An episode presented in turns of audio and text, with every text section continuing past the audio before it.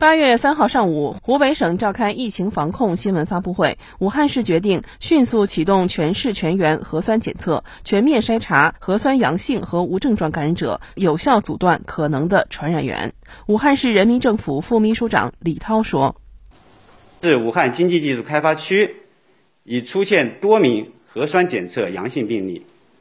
防控形势严峻复杂。根据疫情形势。”和防控工作需要，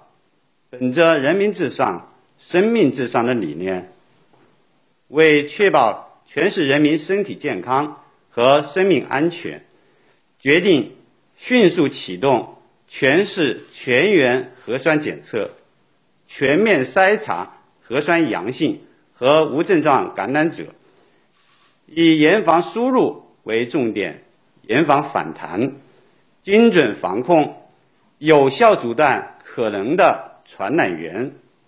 目前，湖北省累计报告六例确诊病例，六例患者均在定点医院救治，没有重症病例发生。武汉是全国重要交通枢纽，人员流动性大，防控形势严峻。相关负责人表示，原则上不举办规模性聚集活动，出入各类公共场所必须佩戴口罩。文化休闲和娱乐场所实行限流、验码、测温，原则上不组织重点地区人员来鄂旅游。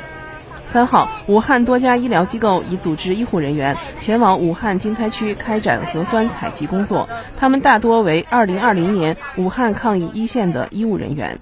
新华社记者潘志伟、李伟、纪小庄、于国庆，武汉报道。